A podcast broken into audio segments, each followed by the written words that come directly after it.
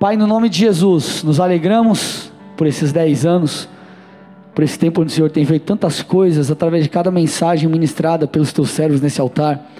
E eu quero mais uma vez, Pai, reconhecer a minha incapacidade de produzir qualquer coisa nos meus irmãos. Que a tua graça esteja sobre mim, que o teu favor flua através desse altar, tocando corações, transformando vidas, mudando o entendimento, quebrando sofismas. Envia os teus anjos aqui nesse lugar, coopera, meu Deus, cooperando com essa mensagem e que tudo aquilo que o Senhor já desenhou para essa noite, que aconteça, que se cumpra, que haja arrependimento, que haja quebrantamento, que um liberar venha sobre nós. Nós clamamos e assim profetizamos que será em nome de Jesus. Amém. Dê a sua melhor salva de palmas ao nosso Pai aí. Então, amados, nós iniciamos na, no último domingo uma nova série de mensagens chamada Desmascarando a Supergraça. A minha ideia com essa mensagem, obviamente, é desconstruir o entendimento equivocado sobre a graça bíblica e estabelecer verdadeiramente a graça real. Amém? Então, essa série e principalmente essa pregação, ela vai ser muito é, de defesa da fé então eu preciso que você preste muita atenção em cada coisa que será falada aqui, para que nós possamos desmantelar tudo aquilo que é tóxico e talvez aí, quem sabe, esteja até no seu entendimento. Pastor, perdi a mensagem da semana passada. É fundamental você assisti-la ou escutá-la. Como que você tem acesso a isso? Vai no meu Instagram, meu Instagram está lá no canto, em cima ali. É, é, tem um link na bio, lá você vai ter acesso às plataformas digitais e meu canal no YouTube. Você pode acompanhar por um desses lugares aí para você ir digerindo tudo que está sendo falado. Mas vamos lá, vamos dar início aqui à mensagem de hoje. Hoje eu quero falar com vocês sobre a graça completa. Tudo bem? Quero falar com vocês sobre a graça completa. E por que graça completa? Porque eu quero abordar as duas facetas da graça. A primeira faceta da graça é aquela que cobre os nossos pecados, nós somos salvos pela graça mediante a fé. Quando você entrega a sua vida a Jesus, é, o sangue de Jesus te cobre, você é perdoado, e essa é a primeira faceta da graça. E obviamente, à medida que nós caminhamos e, e errando nos arrependemos, a graça de Deus, o sangue de Jesus nos cobre e nos purifica. Mas existe uma segunda faceta da graça que é a capacitação do Senhor, o favor de Deus, algo sobrenatural para nos ajudar a vencer o pecado, a não mais sermos escravos do pecado, a não mais estarmos presos, é, é, sermos libertos do poder do pecado, para que a gente não venha mais ceder aos pecados, aquele pecado que bate a nossa porta hoje, que baterá a nossa porta amanhã, porque Satanás está constantemente nos tentando. A, a graça, essa segunda faceta da graça, nos ajuda a vencer tudo isso. Amém? Agora, por que, que eu, eu quero focar e falar sobre a graça completa? Porque aqueles que creem na supergraça, eles anulam, e por que, que eu falo anulam? Porque é bíblico. Então eles anulam, tá bom? Essa segunda faceta da graça. Eles não veem a graça como a graça capacitadora. Tudo bem? Eles acreditam que o sangue de Jesus te cobriu, você foi salvo pela graça, então não existe mais a necessidade de você se esforçar, você não precisa é, fazer nada, você já foi justificado, e independente da sua maneira de viver, está tudo bem, Jesus já te justificou para sempre. Vamos entender isso aqui. Eu preciso, mais uma vez, eu vou reforçar, que você compreenda toda coisa aqui e preste atenção nos encaixes, tá bom? Um dos argumentos que é dado para isso é o seguinte: eles fazem um paralelo entre Adão e Jesus, usando Romanos 5,17, que diz assim: Romanos 5,17: Se a morte reinou pela ofensa de um e por meio de um só, muito mais os que recebem a abundância da graça e o dom da justiça reinarão em vida por meio de um só, a saber, Jesus Cristo. O que, que eles argumentam? Eles dizem assim: quando Adão pecou, um ato de injustiça, um ato de pecado de Adão, não trouxe caos para toda a humanidade? Sim ou não, gente?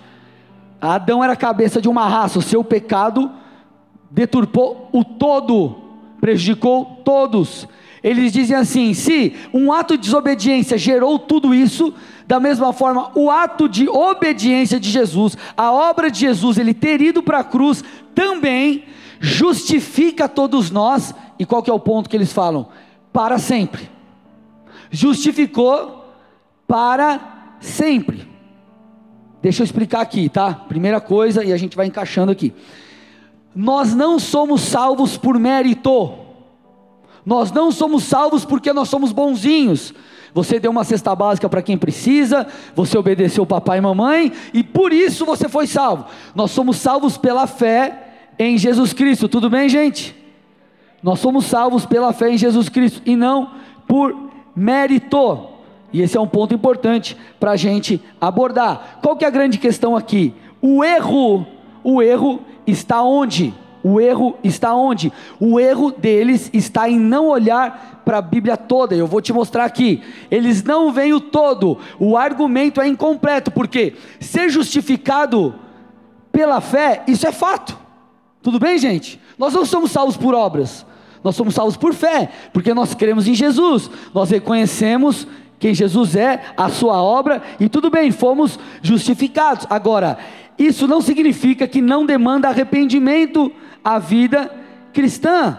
Isso não significa que eu ter sido justificado quando entreguei minha vida a Jesus, eu não precise mudar de vida. Isso não significa que a minha maneira de viver é deturpada e pecaminosa por causa da graça, por causa do sangue de Jesus, ele me cobre independente da minha postura. E por isso que eu estou dizendo que é incompleto. A nossa postura vale, a nossa maneira de viver vale. E você vai entender isso aqui no decorrer da pregação, porque se assim fosse, eu fui salvo, é, é, eu fui justificado para sempre. Então, se eu fui justificado para sempre, para que, que eu preciso de arrependimento? Ah, fui justificado para sempre. Para que, eu preciso me arrepender das minhas más obras? Basta eu entregar minha vida a Jesus e viver a vida de qualquer jeito, porque eu já fui justificado para sempre, independente da minha postura. O que, que a gente faz com o discurso de Jesus? Mateus 4,17.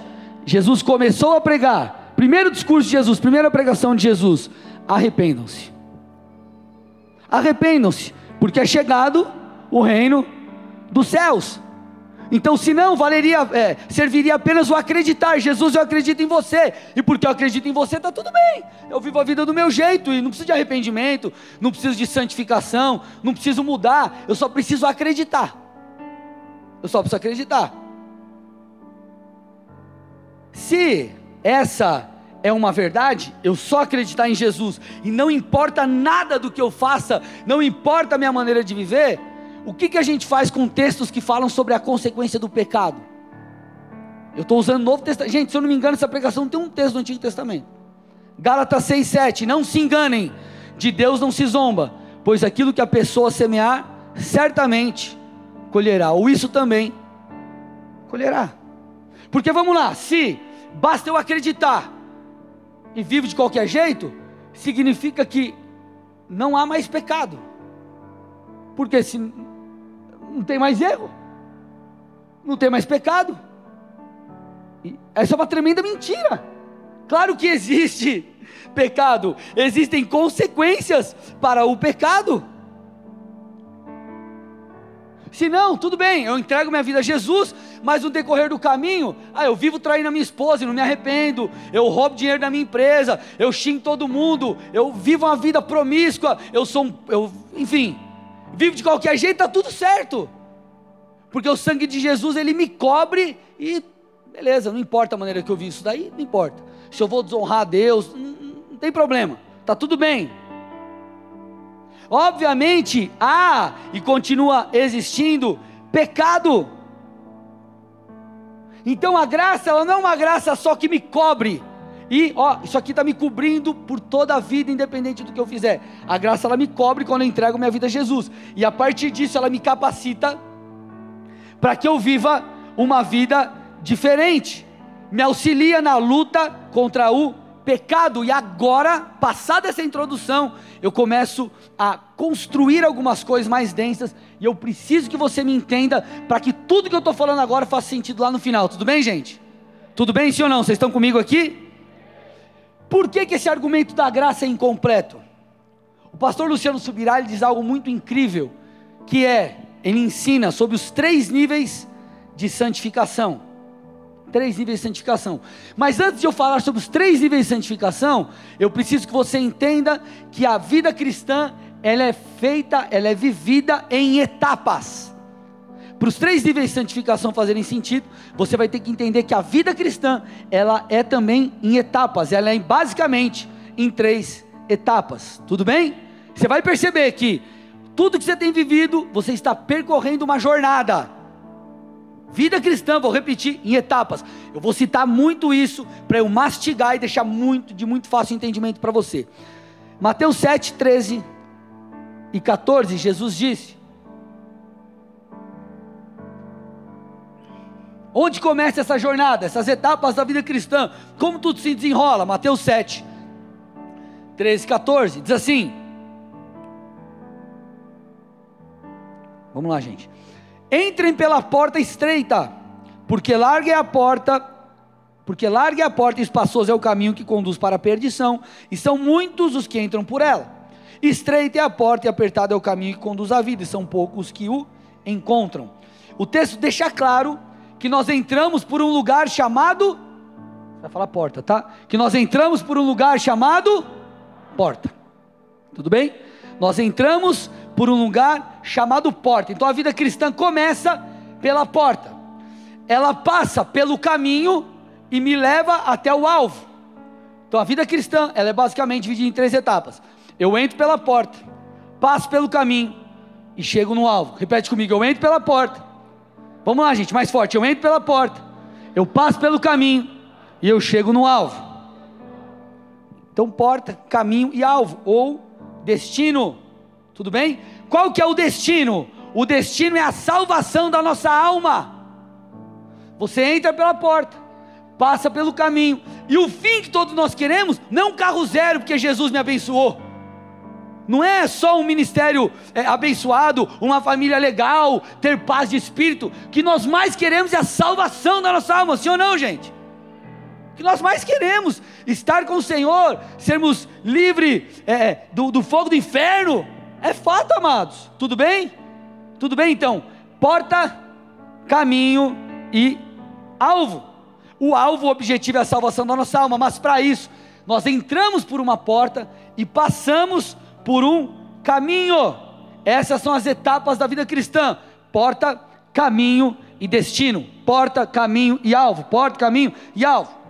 Que primeira etapa é essa? Vamos pegar aqui, começar pela porta. O que é a porta? Qual é essa primeira etapa da vida cristã? Quando Jesus ele começa a conversar com Nicodemos, Jesus diz que para entrarmos no reino, nós precisaremos ou nós precisamos nascer de novo. Tudo bem? Tanto é que começa aquela conversa, mas peraí, como que vai voltar para o ventre? Que história é essa? Não, nós, nós nascemos de novo. Aqui é um ponto importante: nós nascemos de novo aonde? No corpo, na alma ou no espírito? no espírito, tudo bem? Isso aqui é importante, grava isso. Nós nascemos de novo no espírito, nascemos de novo no espírito, nascemos de novo no espírito. Então nós, nós é, a porta, ela se dá, nós entramos na porta através do novo nascimento. Mas quem é a porta? A porta é Jesus. Então nós reconhecemos Jesus, a obra de Cristo, nos arrependemos, confessamos, cremos com o coração, confessamos com a boca entramos pela porta, nascemos de novo. Aqui começa a vida cristã. A sua vida começou assim, quando você rendeu sua vida e sua história a Cristo Jesus, sim ou não? Tudo bem? E agora é, nós precisamos percorrer um caminho para chegarmos a um destino. Então você aceitou Jesus. Esse é o primeiro ponto. Você agora percorre uma jornada, um caminho, até que você chegue lá no alvo, a salvação da nossa alma. Qual que é a grande questão aqui, um dos argumentos daqueles que creem na supergraça? Se eu fui salvo, por que, que eu preciso de santificação? Eu já fui salvo. Se eu fui salvo, por que, que eu preciso de santificação? Você vai ver, eu vou dar uma enxurrada de textos bíblicos para você, E você vai perceber que a salvação, ela se dá em etapas. Eu vou citar aqui de novo. A salvação, ela se dá em etapas. Pastor, como assim? Você está falando heresia? Não. Presta atenção. A salvação, ela se dá em etapas. Nós fomos salvos, estamos sendo salvos e seremos salvos. Vai fazer sentido para você conforme a gente vai colocando aqui as coisinhas, tá? Os tijolinhos. Fomos salvos, somos salvos e estamos sendo salvos. Fomos lá atrás, estamos sendo hoje e seremos lá na frente. Tudo bem? E a grande questão é: depois que você entrega a sua vida a Jesus, você entra por esse caminho, você inicia esse caminho, essa jornada, que é o lugar que nós estamos. E é o que eles não acreditam, eles acreditam assim: você já foi salvo aqui, não importa a sua maneira de viver, não importa a maneira que você caminha, não importa as suas escolhas, importa que você só creu e você já vai chegar no seu objetivo. Aqui não importa, não tem, isso aqui não, não faz, não, não precisa, você não precisa santificar, você não precisa se posicionar, mas eu fiz questão e estou construindo aqui com vocês. A vida cristã, ela não é apenas a porta. Você não entra pela porta e chega no destino. Você entra pela porta, passa pelo caminho e chega no destino. Tudo bem? Você entra pela porta, passa no caminho e chega no destino. Pastor, onde que está isso na Bíblia? Me ajuda aí, vamos lá. Se a gente for para o Antigo Testamento, falei que não ia ter texto do Antigo Testamento, mas vai ter, só para mostrar que tudo isso é real. Tá? Isaías 35, 8. Lá atrás, quando a Bíblia falava da nova aliança, isso aqui é uma profetizando de como seria a nova aliança, já falava sobre o caminho. Já falava sobre o caminho, olha lá e ali haverá uma estrada, um caminho que será, que será chamado de caminho santo. Vou repetir: e ali haverá uma estrada, um caminho, uma estrada, um caminho, uma estrada, um caminho, que será chamado de caminho santo. Os impuros não passarão por ele, pois serão somente para o povo de Deus. Quem passar por esse caminho, mesmo que seja um tolo, se perderá. Mateus 3, 3. Pois é João a que se refere o que foi dito por meio do profeta Isaías: Voz do que clama no deserto, preparem o caminho do Senhor, endireitem as suas veredas. Quando você vai lá para Atos 9, você pode depois pesquisar na sua casa, versículos 1 e 2, e Atos 19, versículo 9. O início da religião cristã, eles eram chamados de o caminho seguidores do caminho. Caminho, jornada, processo. Tudo bem, gente? Se a vida cristã não fosse um caminho e apenas um acreditar, e não importa a maneira que você vive, nós não veríamos na Bíblia textos como Efésios 4:1, por exemplo. Efésios 4:1. Rogo-vos, pois eu, prisioneiro no Senhor, olha lá, Paulo falando. Rogo-vos, pois eu, prisioneiro no Senhor, que andeis de modo digno da vocação a que fosse chamados. Então ele está dizendo: ei, você foi justificado, agora você precisa andar de modo digno. Caminho, percorrer esse caminho. Versículo 17, Efésios 4. Isto, portanto, digo e no Senhor testifico, que não mais andeis como também andam os gentios na, na vaidade dos seus próprios pensamentos. Ele está falando, ei cara, se liga, você já se converteu, tu é crente, rapá, caminha da maneira digna, não caminha como aqueles que não creem, caminha como aqueles que creem.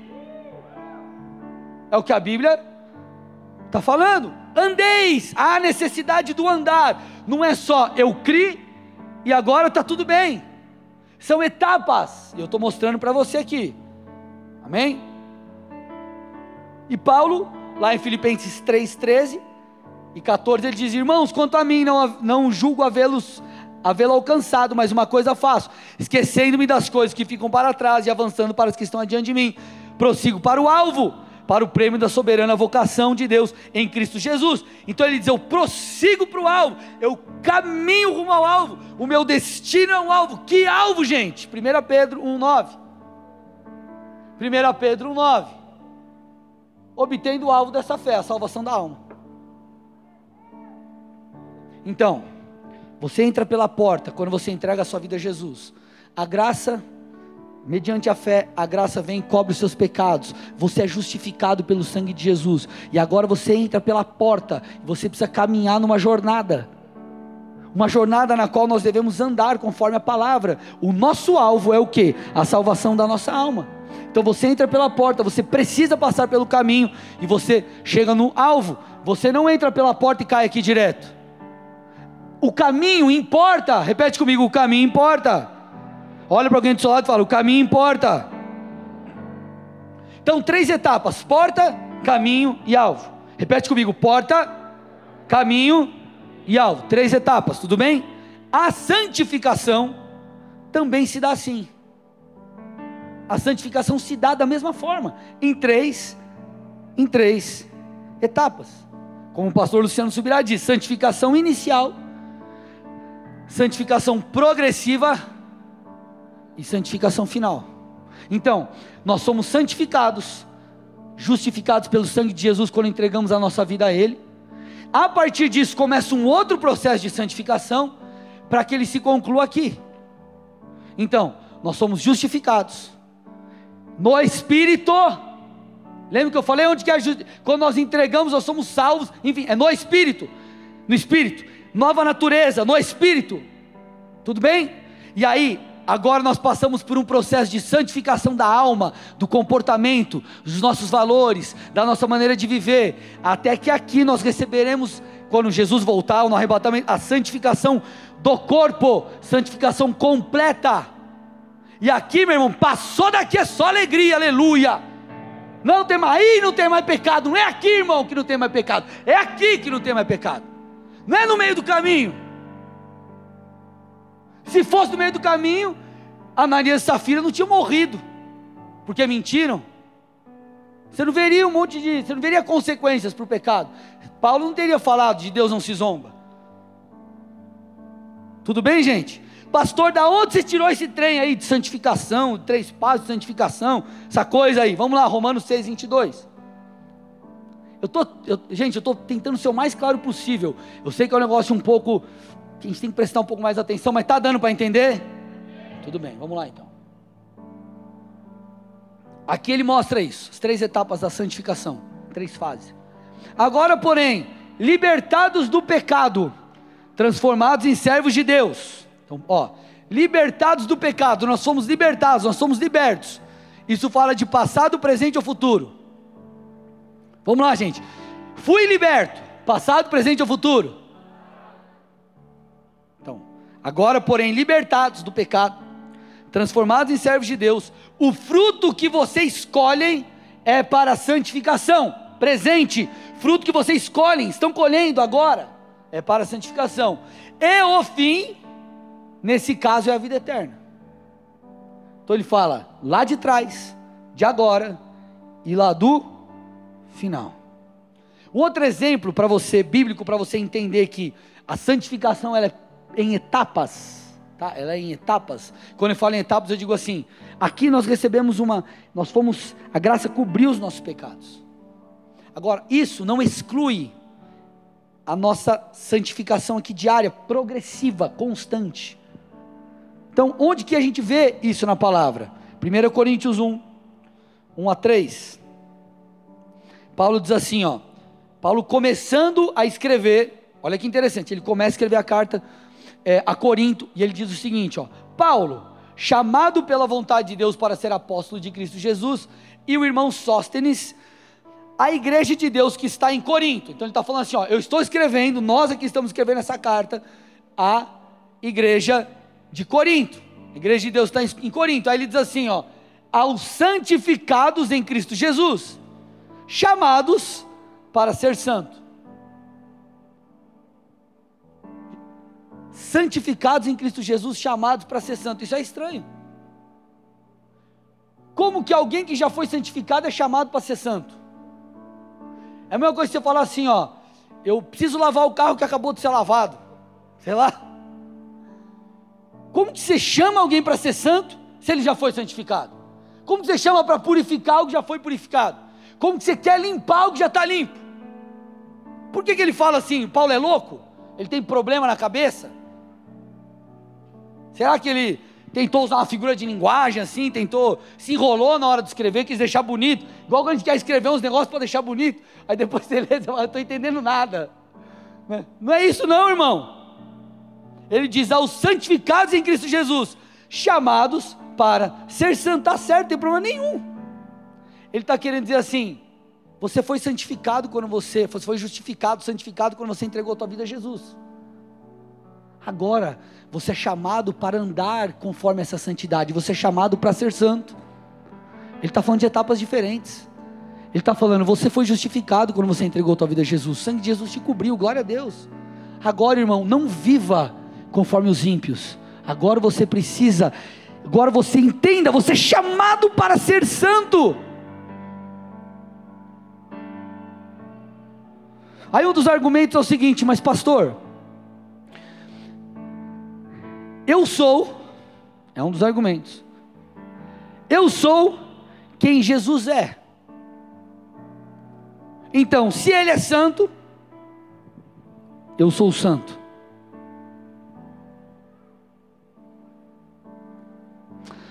As pessoas confundem justificação com santificação. Você foi justificado, a primeira etapa, a porta, você entrou na porta. Agora você precisa ser santificado. Você foi justificado no Espírito. Agora, quando você entregou a tua vida a Jesus, você mudou assim, tipo, você entregou a tua vida a Jesus. Você mentia, você parou de mentir no mesmo instante. Você parou de pensar besteira no mesmo, você mudou a tua vida assim, tudo 100%, na mesma hora que você entregou a tua vida a Jesus? Ou você foi sendo mudado? Ali foi um start, você, puxa, cara, eu preciso mudar de vida, cara. Eu, eu, eu preciso, preciso me ajustar à palavra. Não foi assim? Você começou, então você foi justificado e agora você entendeu. Eu sou chamado para ser santo. Eu sou chamado para ser santo. Então eu fui santificado no novo nascimento. E agora eu preciso santificar a minha alma, os meus comportamentos, os meus valores. Preciso mudar a minha mente. Porque se não fosse assim, Paulo não falaria, ei, renove a sua mente, mude sua maneira de pensar, para que você viva a boa, perfeita e agradável vontade de Deus. Então o que eu estou tentando te dizer, a santificação não é um ato isolado, como eles pregam. Você entregou a tua vida a Jesus, já era, para sempre você está coberto, e vive no oba-oba, e uh, beleza. Se você, se você santificar, tudo bem, mas se não santificar, está tudo bem também. Ah, pastor, mas então você quer dizer que a obra de Jesus não foi suficiente? Não é isso que eu estou falando. Eu estou dizendo que a obra de Jesus foi suficiente, mas é a primeira etapa e agora nós precisamos caminhar. Porque senão, gente, pense comigo. É, se a nossa vida não fosse transformada por aquilo que Jesus fez, nosso Deus seria um Deus fraco e não um Deus forte. Vamos lá, entenda comigo. Quando Deus fez, Deus criou o homem, Adão e Eva foram criados em pureza. Não havia malícia, não havia nada. Mas foi colocado diante deles uma opção. Você pode me obedecer ou você pode pecar. Por isso que eles pecaram. Foi atraente o fruto, eles viram a árvore, foram tentados e eles pecaram. Tudo bem? Pecaram. Isso arrebentou com tudo. Arrebentou com tudo. Aí Jesus vem. Eles eram puros andavam em pureza, caíram diante da tentação. Aí Jesus vem. Aí Jesus, com o sangue dele, cobra dele na cruz, tipo assim, Jesus ele justifica todos que creem, mas não muda os que creem. Então o cara é justificado, mas vive a vida de qualquer jeito. É, é como se você, oh, irmão, deixa eu pegar o teu, teu pneu tá furado aí, eu, vou, eu encho ele aqui, você vai andar mais um pouco, tá, não arruma, não resolve.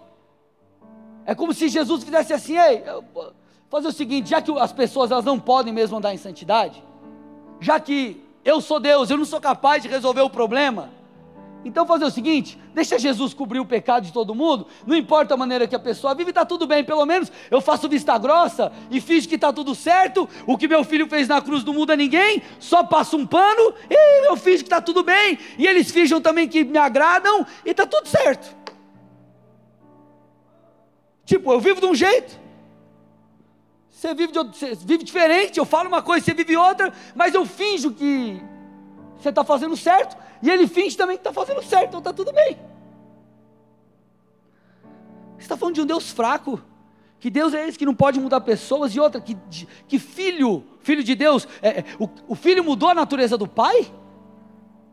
Jesus foi para a cruz por causa do pecado. Agora o que Jesus faz? Jesus passa um pano naquilo que a gente faz e está tudo bem? Ele é misericordioso, Ele é bondoso. Não estou falando que você tem que ter uma vida perfeita, que você não pode errar. O que eu quero dizer é que você, diante do seu erro, você precisa viver uma vida de arrependimento. Você está caminhando aqui, ó, entrou pela porta, está caminhando. Puxa vida, sai da rota. Jesus me perdoa, me ajuda. E você volta, e você continua. E você continua.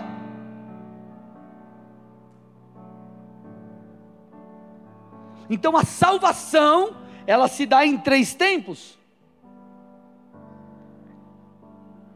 A salvação se dá em três tempos. Eu não sei se você já parou para avaliar ou teve esse olhar não crítico, mas minucioso, e você percebeu que alguns textos na palavra falam assim: eu fui salvo.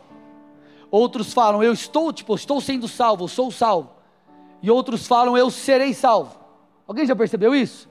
Não buga a tua cabeça, mas peraí, eu, eu vou ser salvo, mas eu já não fui salvo. Eu estou sendo salvo, mas eu já fui salvo lá atrás.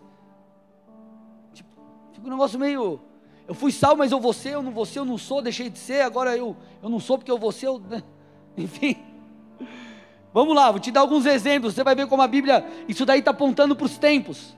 Eu fui salvo aqui, eu estou sendo salvo aqui, e eu serei salvo plenamente aqui. Então olha lá, Atos 15, 11. Mas cremos que fomos salvos pela graça do Senhor Jesus, como aqueles o foram. Olha lá, gente. Fui salvo pela graça. Senhor, eu reconheço a tua obra na cruz. Você crê no coração, como a Bíblia diz. Confesso com a sua boca, Senhor, eu creio. Eu reconheço que tu és o filho de Deus. Eu peço perdão pelos meus pecados. Eu entrego a minha vida a ti. A partir de hoje, torne, se torne o meu Senhor. Tuf, fé, graça. Puf foi salvo. Só que isso aqui não é o todo. Por isso que você vê textos, a Bíblia falando, 1 Coríntios 1,18. Certamente a palavra da cruz é loucura para os que se perdem, mas para nós que somos, estamos sendo salvos, poder de Deus. Olha o que ele está falando. A palavra da cruz é loucura para a galera que está aí no mundo. Seus amigos falam: oh, parou de fumar, parou de beber, parou de cheirar. Que história é essa? Agora você não vai mais para a cama com a tua namorada? Que, que coisa é essa? Loucura, para você é poder de Deus. Por que poder de Deus agora? Porque você está sendo salvo, transformado, moldado pela palavra, mudado. Agora! Agora! E Romanos 5,10: Porque se nós, quando inimigos, fomos reconciliados com Deus mediante a morte de seu filho, muito mais estando reconciliados, sere, seremos salvos pela sua vida, seremos salvos. Se a salvação fosse algo único, que não demanda um caminho, por que, que a Bíblia fala disso? Que nós estamos falando aqui durante sei lá quanto tempo. Então nós fomos salvos lá no novo nascimento, entramos na porta que é Jesus. E ali você foi livre da condenação dos seus pecados. Mas nós também estamos sendo transformados, mudados. Por isso que a Bíblia diz: lavados pela palavra, que é o Cristo. Nosso caráter sendo transformado, e por isso o pecado começa, nós começamos a ser livres do poder do pecado. Então as amarras do pecado vão nos largando, nós vamos sendo lavados, purificados, transformados. O que mente não mente mais, o que o que amaldiçoa não amaldiçoa mais, e nós somos livres, livres, livres, livres. Nós estamos sendo salvos, transformados, purificados. Agora. E lá na frente, aqui nós seremos livres da presença do pecado, irmão. Aqui é só glória. Aqui é só glória.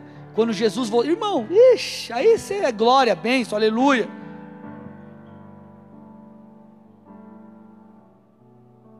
Então você entra pela porta. Entrei, graça, fui salvo.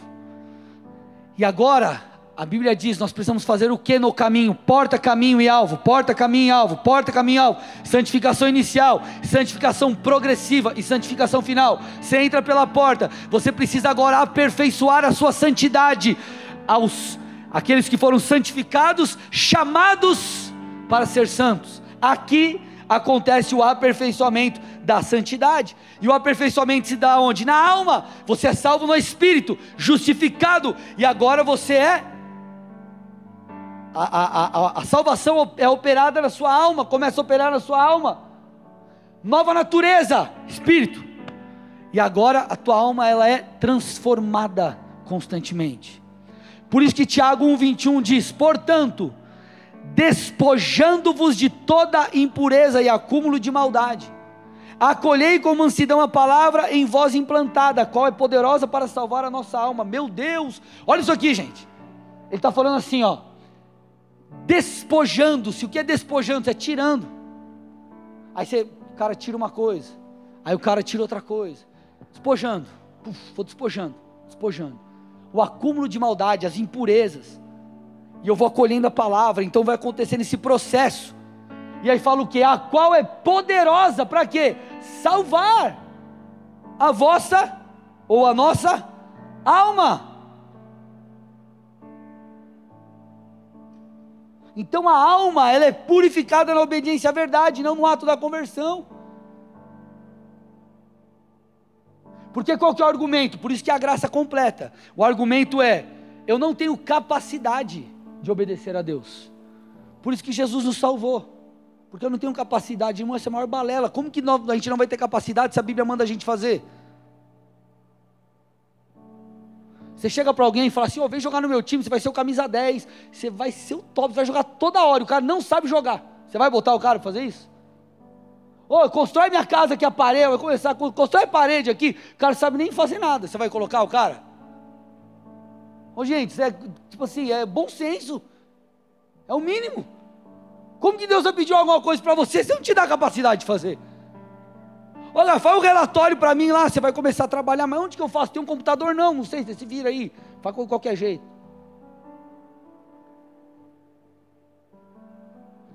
A graça é completa, ela cobre e ela capacita, ela cobre e ela capacita.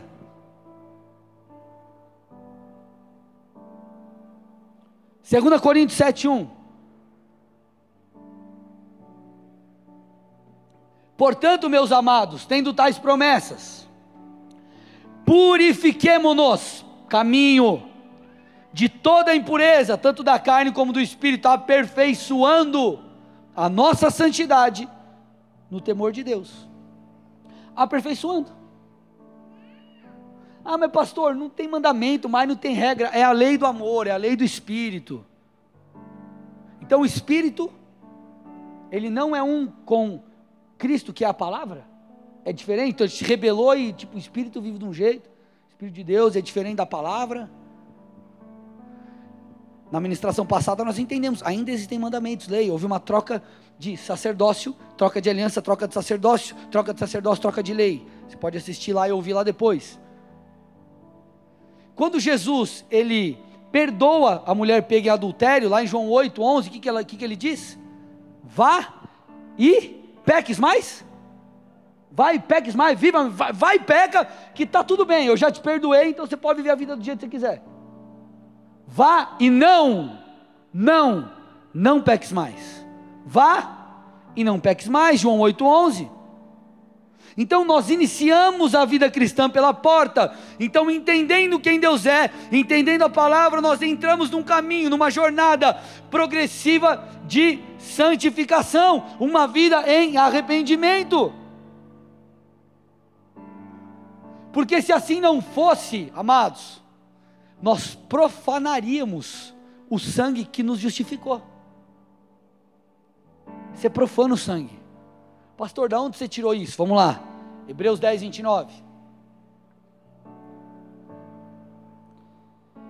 Imaginem quanto mais severo deve ser o castigo daquele que pisou o Filho de Deus, profanou o sangue da aliança, com o qual foi santificado. Opa! E insultou o Espírito da graça. Como que você profana o sangue que te santificou? Você não foi, não é de uma vez por todas, para sempre, dependendo da tua postura? A resposta disso, alguns versículos atrás, Hebreus 10, 26, põe para mim. Por quê?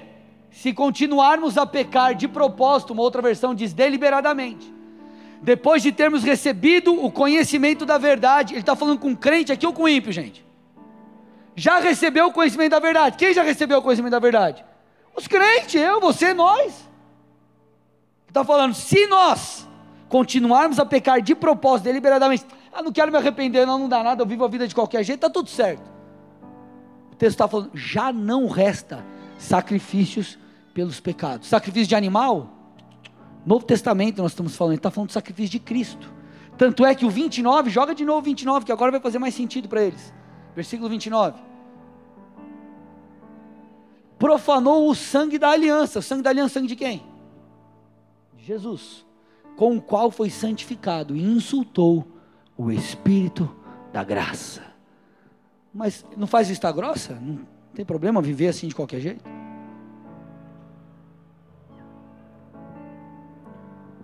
Você não entra por um caminho, chega no final e a tua maneira de viver independe. Isso aqui nos mostra, sabe o que, amados? Que nós podemos jogar fora o dom gratuito que nos foi dado, o presente que nós recebemos, que é o que? a salvação. Se nós pecarmos deliberadamente, sem arrependimento, nós profanamos o sangue e nós rejeitamos o presente que nos foi dado. Mas é um presente, eu não quero, não quero saber. Mas eu comprei um negócio para você, cara, eu não quero.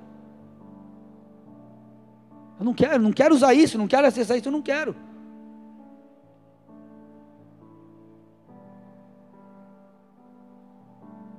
Então importa sim a maneira que nós vivemos. Nós precisamos viver numa santificação progressiva. Não apenas pecados que precisam ser ajustados, mas existem questões, inclusive, que são impurezas. Eu vou falar sobre isso numa outra mensagem. A santificação ela é progressiva. Atos não, Tito 2. Atos 2. Tito 2, 11 a 14. fala sobre essas duas facetas da graça, olha lá. Porque a graça de Deus se manifestou trazendo salvação a todos. Ponto. Deixa lá outro texto, volta. Porta. Senhor, eu rendo a minha vida a ti, eu entrego. Reconheço tua obra na cruz. Me humilho. Tu és Deus, preciso de salvação, reconheço. Não posso salvar a mim mesmo. Não é por obras, não importa quão bom entre aspas eu seja. Eu preciso do Senhor. Eu me humilho, eu te reconheço. Torne-se meu Senhor agora em nome de Jesus. Perdoa os meus pecados. Puf, a graça se manifestou salvadora.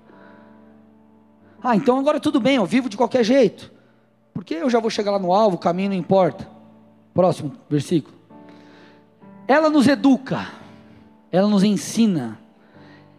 Para que? Ela nos educa para que, renegadas a impiedade e as paixões mundanas, vivamos nesse mundo de forma sensata, justa e piedosa. Ele está falando, a graça te salvou, cara. Justificou você. Agora, ela te ensina, ela te leva, ela te conduz para um caminho de santidade, de santificação, de uma vida sensata, justa e piedosa, em paixão para com o Senhor, renegando as paixões, renegando aquilo que é pecado. Essa é a verdade sobre a graça que muitos não contam. Então a graça me cobre, mas também me capacita.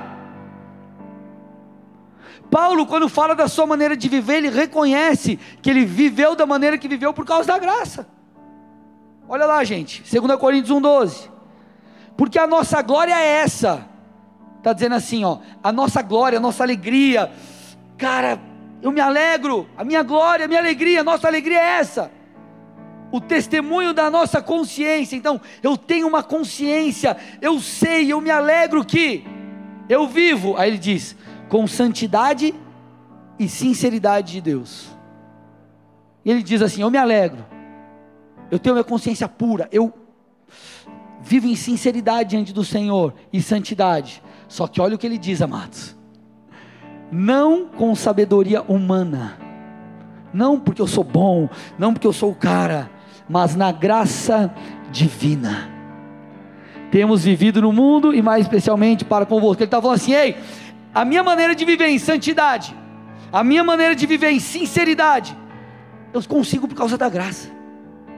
Então isso derruba todo aquele argumento de que não é possível andar em santidade. Por isso Deus me salvou. E eu repito, Deus não fez uma obra incompleta. Deus não é fraco o suficiente para não nos transformar. Ele nos providencia escape na tentação. Por isso que ele fala: se santifique. Ei, não viva conforme as, a, as paixões mundanas.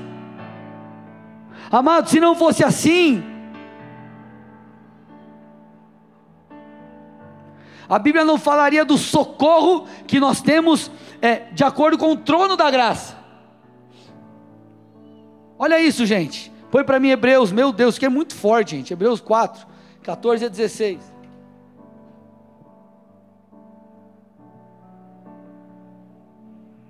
Olha lá, tendo pois Jesus, o Filho de Deus, como grande sumo sacerdote que adentrou os céus, conservemos, conservemos firmes a nossa vocação, nossa confissão. Aí ele diz assim, ó, porque não temos sumo sacerdote que não possa compadecer-se das nossas fraquezas, Antes foi ele tentado em todas as coisas, a nossa semelhança, mas sem pecado. Pausa aí. Olha o que ele está falando. Nós temos Jesus, um sumo sacerdote, que ele está falando de Jesus homem que veio. Ele aponta primeiro aqui para o Jesus homem que veio viveu como eu e você. Ele foi tentado, a Bíblia diz. Se ele foi tentado é por causa da sua natureza humana. Então Jesus foi tentado e ele não pecou. Então ele sabe o que eu e você enfrentamos quando estamos sendo tentados. Ele sabe do desafio, ele sabe de todas as coisas. E por causa disso ele não chegou e falou: "Beleza, eu vou morrer para que porque você não consegue mesmo ser transformado". Jesus viveu sem pecado. E ele era homem. Viveu como homem. Então ele foi o primeiro, e a Bíblia diz assim, ó, continuação. Continuação. Acheguemos-nos, portanto, confiadamente junto ao trono da graça, a fim de recebermos misericórdia e acharmos graça para socorro socorro, socorro em ocasião oportuna. Ele está dizendo assim: Ei, Jesus veio como homem e ele venceu o pecado, mas hoje ele está à destra de Deus e ele é aquele que te capacita. Se achegue diante do trono da graça, clame auxílio, peça ajuda, se alimente das Escrituras, porque você será santificado, você será auxiliado. É possível, é possível andar em santidade.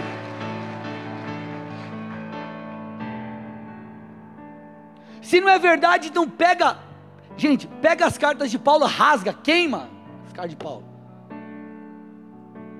Por que que então Paulo disse o seguinte, 1 Coríntios 10, 13: Não sobreveio a vocês nenhuma tentação que não fosse humana, mas Deus é fiel e não permitirá que vocês sejam tentados além do que podem suportar. Pelo contrário, juntamente com a tentação proverá livramento para que vocês possam suportar. Se ele está falando que Deus vai prover livramento, para que a gente possa suportar e não ceder, que abobrinha é essa? Que eu não posso andar em santidade. Que abobrinha é essa que o sangue de Jesus me cobre, independente das minhas questões? Por quê? Porque eu não posso obedecer a Deus. Aí falam que mistura lei e graça, não existe isso, gente. Então, é, a lei é a oposta da graça? Claro que não. A lei aponta o caminho e a graça te capacita para viver o caminho. O próprio Jesus disse: Um novo mandamento vos dou. Você vê orientações na palavra. A palavra de Deus, é o Senhor que está falando através do apóstolo Paulo aqui, por exemplo. Então ele está dizendo: eu, eu, eu trago a capacitação, o livramento. Então, amados, isso está à nossa disposição. Como? Quando? Quando oramos, lemos a palavra, pedimos o auxílio de Deus. Então, esse papo de eu sou quem Jesus é, se Ele é santo, eu sou santo, independente da, da minha maneira de viver, isso não rola, gente. Uma coisa é justificação, porta, entrada, primeira etapa. Outra coisa é o caminho. Os santificados são chamados para ser santo. E como Pedro diz o texto que eu citei, Qual que é o alvo? A salvação da nossa alma.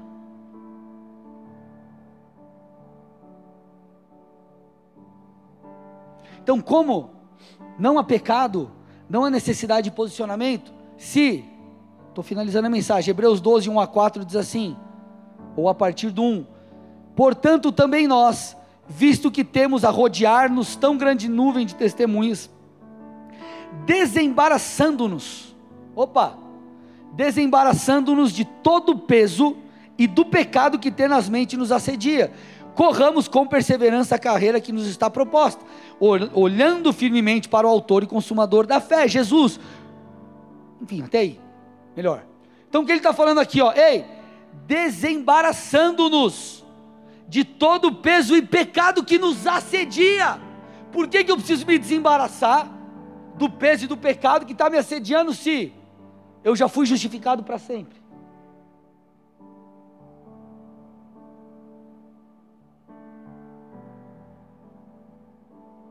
Então nós precisamos, amado, nos desembaraçar daquilo que nos prende. E eu não sei, amado, que te prende nessa noite, mas você precisa escolher sair disso. Talvez seja apostasia, a frieza espiritual, talvez isso seja algum pecado, e o Senhor talvez já esteja falando ao seu coração, filho, deixa disso, larga disso, ei, toma uma decisão. É o que você precisa fazer hoje. Ah, não exige, não exige esforço. Não exige esforço. O que, que a gente faz com esse texto aqui então? Põe para mim, Mateus 18. Se um dos seus olhos leva você a tropeçar, arranque-o fora. Pois é melhor você entrar na vida com um dos seus olhos do que tendo os dois ser lançado no fogo do inferno. O que, que você faz com esse texto? Não, vou, vou, pegar, vou rasgar a minha Bíblia, jogo fora e, e, e atualizo a minha Bíblia. Aí dá certo.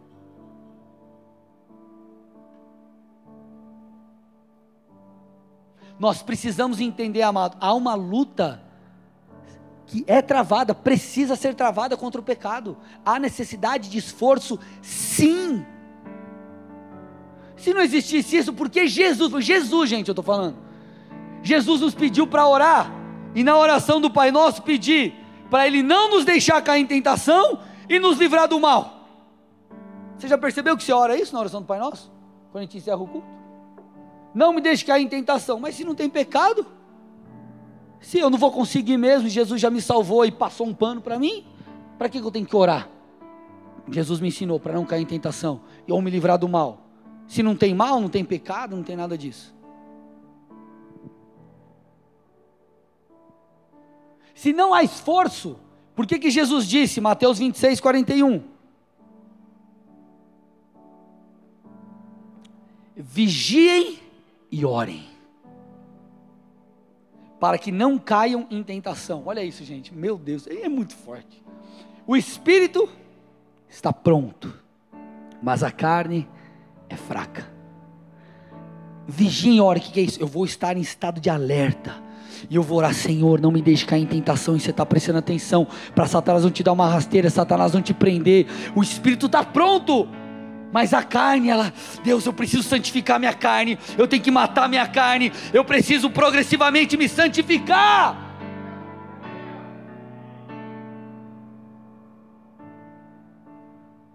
Não, mas só porque eu criei, se Jesus é santo, eu também sou santo.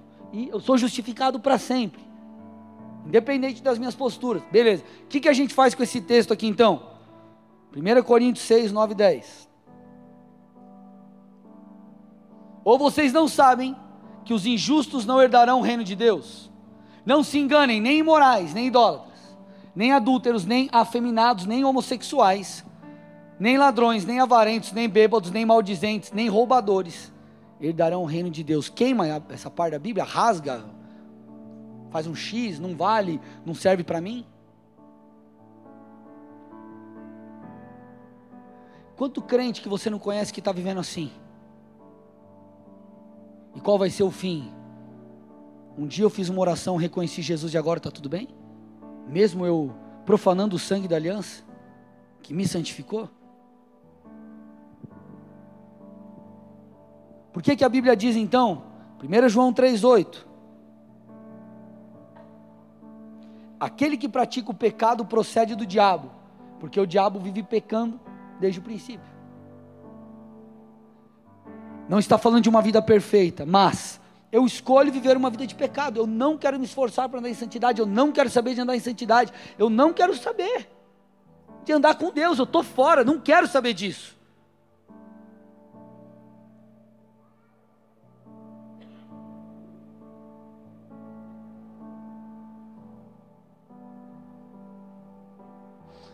Se eu sou como Jesus, santo, independente das minhas posturas, meu comportamento não importa. Novo Testamento, gente, eu estou dando um monte de texto de Novo Testamento para você. Porque 1 Pedro 1, 15 e 16 diz assim: Pelo contrário, assim como é santo aquele que os chamou, sejam santos vocês também em tudo que fizerem comportamento. Porque está escrito: sejam santos, porque eu sou santo. Ele está dizendo: você já é santo, não importa o que você faz. Ele está falando: sejam santos em tudo que vocês fizerem, porque aquele que os chamou é santo.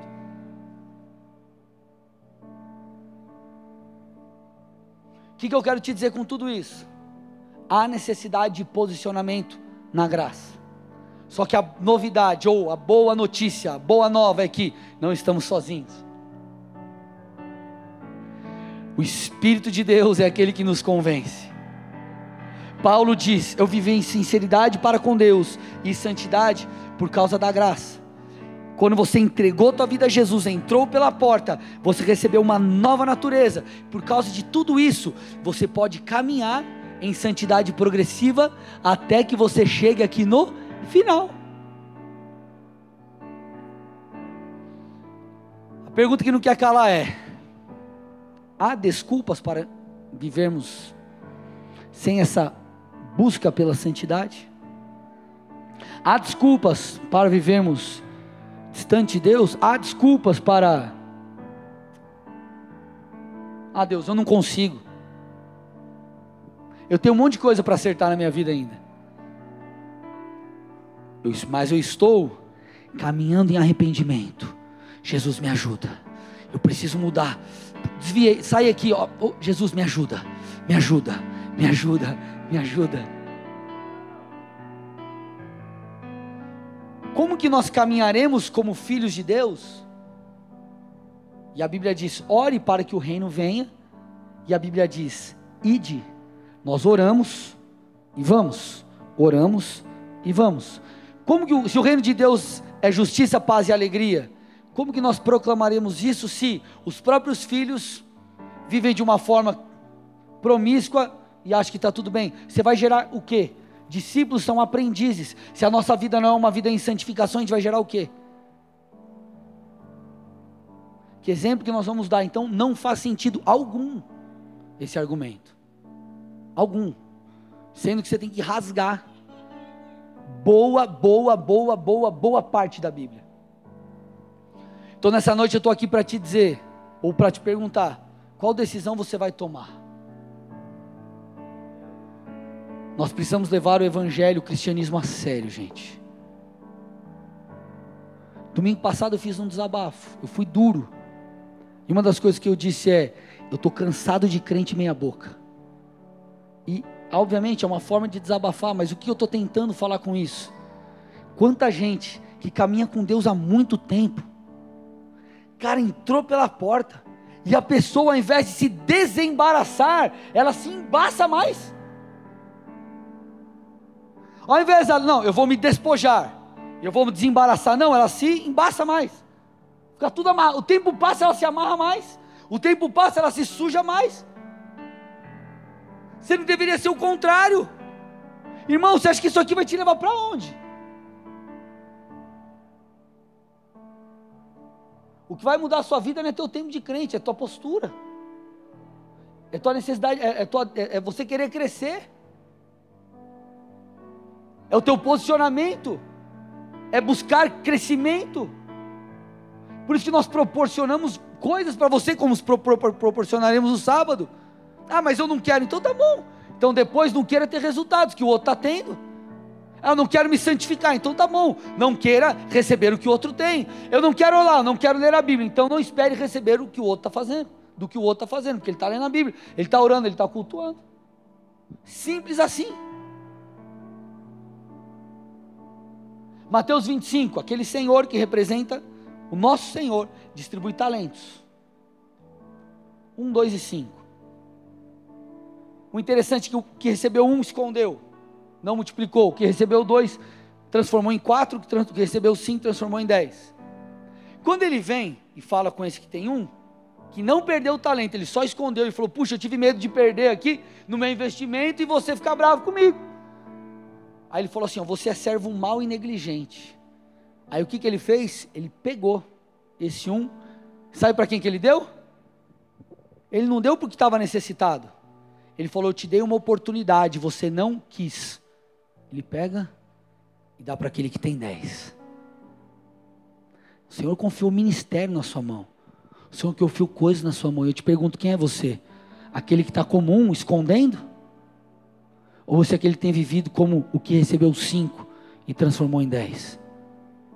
Porque talvez lá no começo da sua conversão, quando você entrou pela porta, era tudo maravilhoso. Nossa, vida com Deus, eu vou me posicionar. É, é, aí Deus te dá uma oportunidade, você, entra, começa a servir, você começa a fazer qualquer coisa. Uau, que privilégio! Agora, é peso, é duro, é difícil.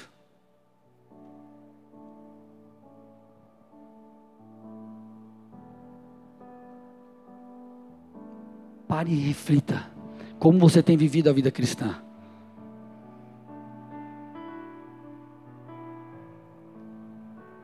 Você acha que faz sentido você olhar para nós aqui como igreja, para mim como pastor, e quando nós estivermos fazendo 20 anos de igreja, eu estiver andando para trás, faz sentido isso?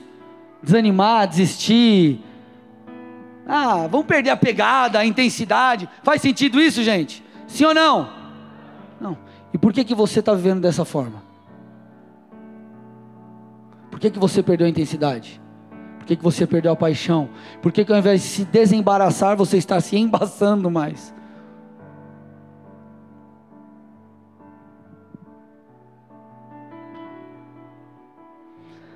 Essa é uma noite que você vai ter que tomar uma decisão na sua vida. Por que, que eu falo decisão? Porque não é algo pautado em sentimento nem emoção, é uma decisão, uma escolha, Senhor. Eu escolho viver para Ti. Eu escolho ser fiel. Eu escolho caminhar durante essa jornada de uma maneira que honre o teu nome. Senhor, eu sei que eu não sou perfeito, mas eu me achego ao trono, de, ao trono da graça, porque no trono da graça eu encontro socorro na ocasião oportuna. Então você se apega, meu irmão. O Espírito Santo é aquele que te ensina e o poder de Deus está à sua disposição. Depende de você, da sua escolha.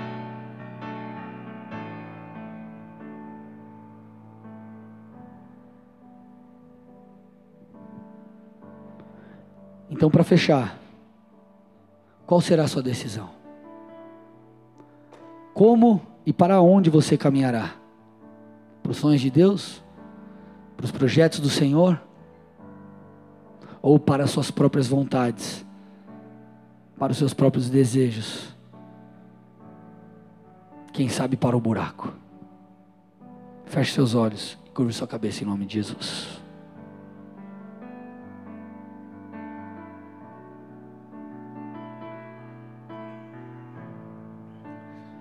Quero fazer duas orações aqui. A primeira é por você que está visitando essa igreja pela primeira vez hoje. Ou você, quem sabe, está aí na internet, caiu de paraquedas nessa ministração. É com você que Jesus está falando agora. A oportunidade de você entrar pela porta.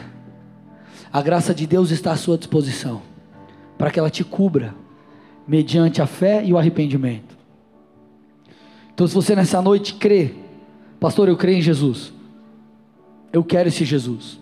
Eu creio que ele veio no mundo, morreu no meu lugar, ressuscitou e está vivo. É esse Jesus que eu quero na minha vida. Eu creio. Eu tenho fé. Pela fé, na, pela fé, você, pela graça mediante a fé, você pode ter acesso à salvação agora. Então, se esse é seu caso, repita uma oração comigo, com a mão no seu coração, põe a mão no seu coração aí onde você está, no presencial ou, ou, ou online. Diga assim, Senhor Jesus, Senhor Jesus, nessa noite, nessa noite, eu me arrependo, eu me arrependo por todos os meus pecados. os meus pecados. Te peço perdão, Te peço perdão. e reconheço também, reconheço também que tu és o Filho de Deus, tu és o Filho de que Deus, veio a esse mundo, que veio a esse morreu no meu lugar, morreu mas ressuscitou e está vivo. A ti eu entrego a minha vida. Que a partir de hoje, após entrar pela porta, eu possa caminhar nessa jornada, sendo transformado pelo teu Espírito, para que lá no fim eu alcance a salvação da minha alma. Ser comigo a partir de hoje. Preciso de ti, Preciso de em ti, nome de Jesus. Em nome de Jesus. Pai, eu entrego essas vidas a Ti. Em resposta a essa declaração, confissão, a essa fé, Pai, nós cremos, eles estão recebendo, Pai, a Tua graça, perdão de seus pecados, eles estão nascendo de novo e nós nos alegramos nisso. Eu te peço, meu Pai, conduza uma no... conduza-os a uma nova vida rumo a esse caminho, Pai, por essa jornada de santificação, honrando o Teu nome, muda a mentalidade, toca-os, que eles tenham uma experiência sobrenatural contigo. Eu abençoo cada área das, da vida dos meus irmãos e declaro a Tua bênção, o Teu favor, a Tua graça, em nome de Jesus, amém e amém. Dê uma salva de palmas ao Senhor, aleluia.